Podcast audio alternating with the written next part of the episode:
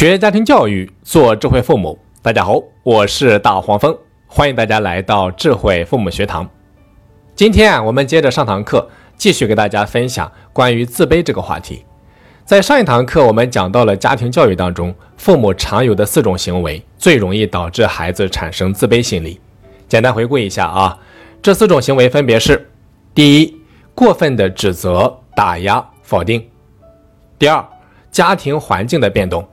比如说离异、家暴，或者说夫妻间常年吵骂不断。第三，过度干预孩子成长。第四，刻意的向孩子渲染生活的苦难。那父母的这四种行为是最容易导致孩子产生自卑心理的。如果说没有听过上一堂课，我建议大家去回顾一下，啊，方便大家听本堂课。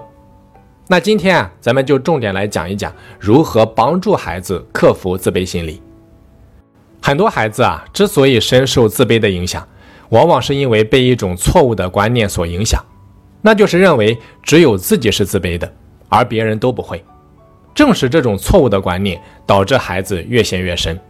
那想要把孩子从自卑的深渊里面拉出来，我们首先要给孩子揭露一个真相。咱们先来看一下心理学家阿德勒在《自卑与超越》这本书里面说过的一段话。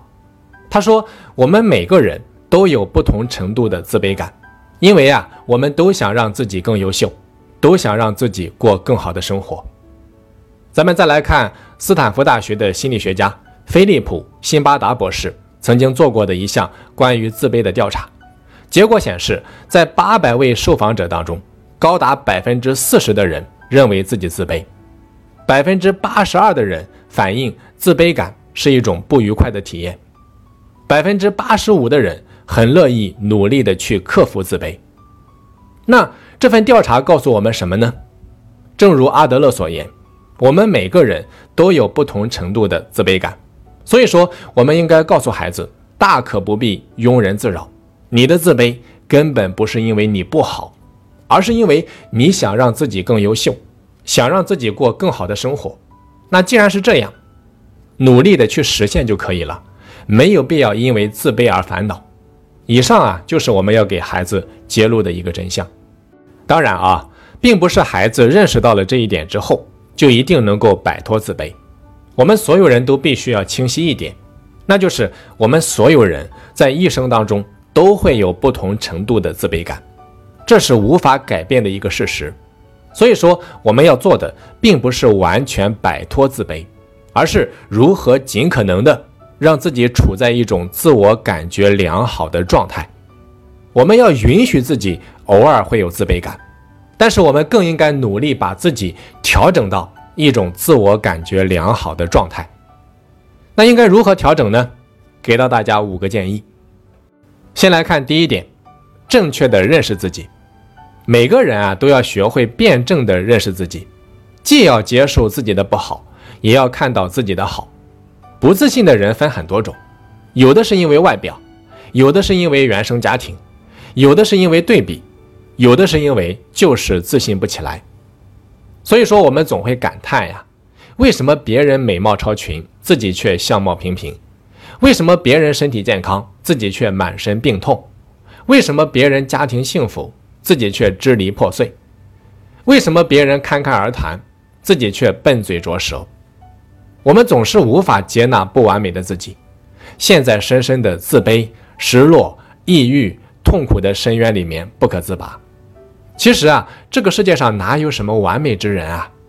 有一句话道出了真相：身边无伟人，枕边无美人。什么意思呢？就算是一个伟人，如果与你朝夕相处，你也会发现他不过就是一个普通人，身上有着各种各样的缺点和毛病。就算是一个再漂亮的女人，天天和你吃住在一起，你也不会觉得她有多漂亮。所以说，我们根本就不需要完美，因为完美永远是没有上限的。你只需要接纳不完美的自己。心理学大师荣格曾经说过一句话：“那你究竟是愿意做一个好人，还是一个完整的人呢？”什么是完整的人啊？完整就意味着有美有丑，有善有恶。有光明也有阴暗，要成为完整的人，第一步要做的就是接纳内心的阴暗，打开内心，正视自己。当你再也不用给自己贴上好或者说坏的标签，再也不用活在虚伪的面具之下，你才能够真正成为一个自由而完整的人。所以说，一定要正确的认识自己，因为我们每个人都不完美。那以上就是第一个建议，要正确的认识自己。再来看第二个建议，正确归因。有一个事实啊，会发生在我们所有人身上，那就是每个人都会失败，而且每个人失败的次数远超过成功的次数。但是每个人面对失败的态度却是不一样的。你比如说吧，很多孩子成绩一直上不去，然后就会简单的给自己下一个结论：因为我比别人笨，所以成绩始终不如他人。这就是没有正确归因。成绩上不去，可能是努力不够。啊，也可能是方法不对。如果说没有找到失败的真正原因，就随便的给自己下一个定论，那么我们就会越来越自卑和挫败。比如说吧，为什么说很多孩子在我们的夏令营里面可以重新找回自信？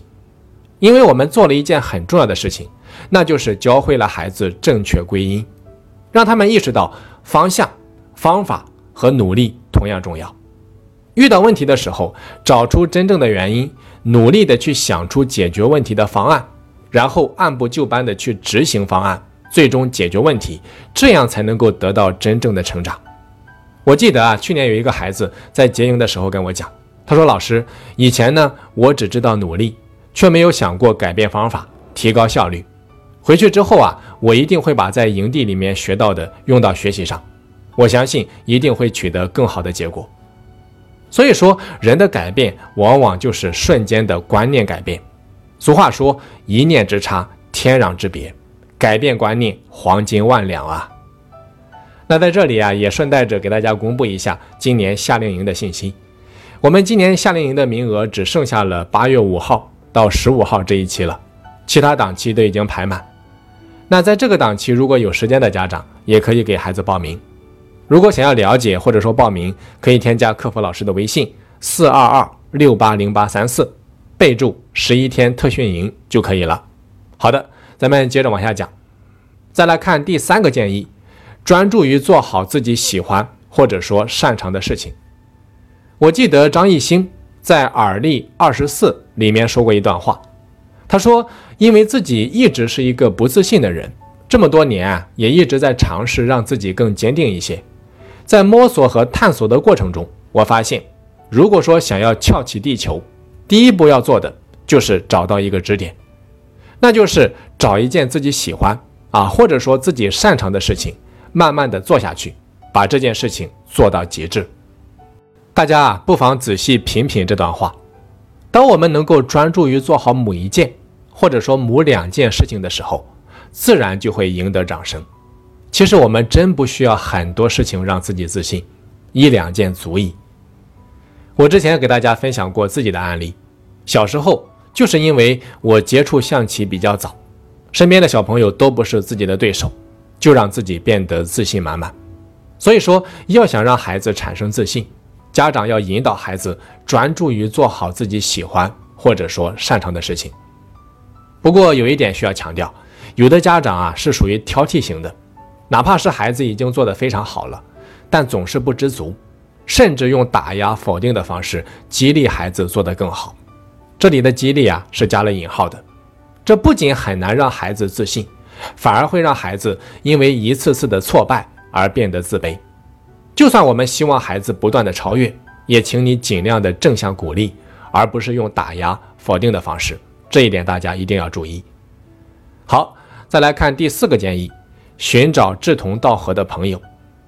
自卑感较强的孩子啊，通常都是形单影只的，不愿意主动联系他人，不敢表达自己的感受和想法，缺乏安全感。这种情况下，我们就要鼓励孩子主动出击，啊，去结交一些坦诚相待的朋友，彼此鼓励，相互支持，这样孩子才会重拾对自己的信心，更有勇气和胆量去改变自己。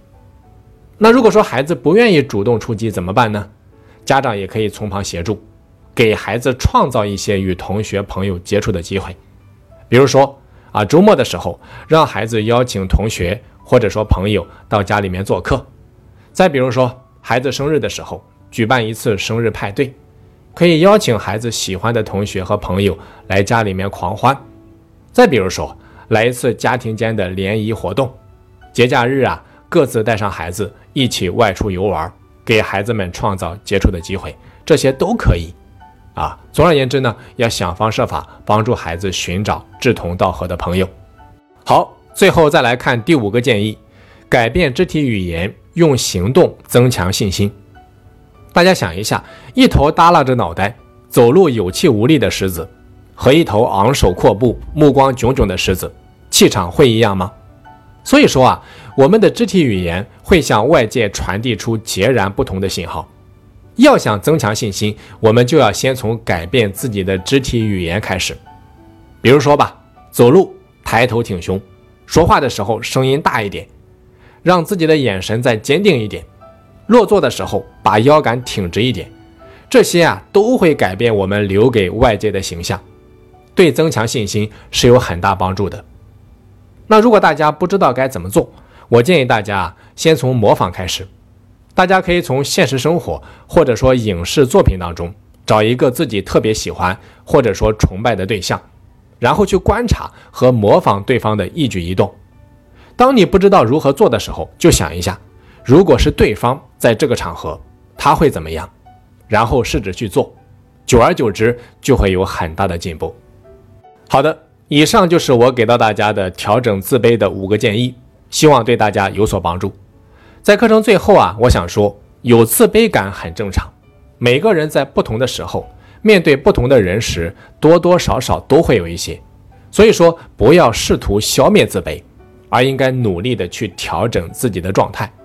最好的消除自卑的方式，就是对生活抱有激情、热情，去做自己喜欢的事情，过自己真正想过的生活，努力的去活出真正的自我。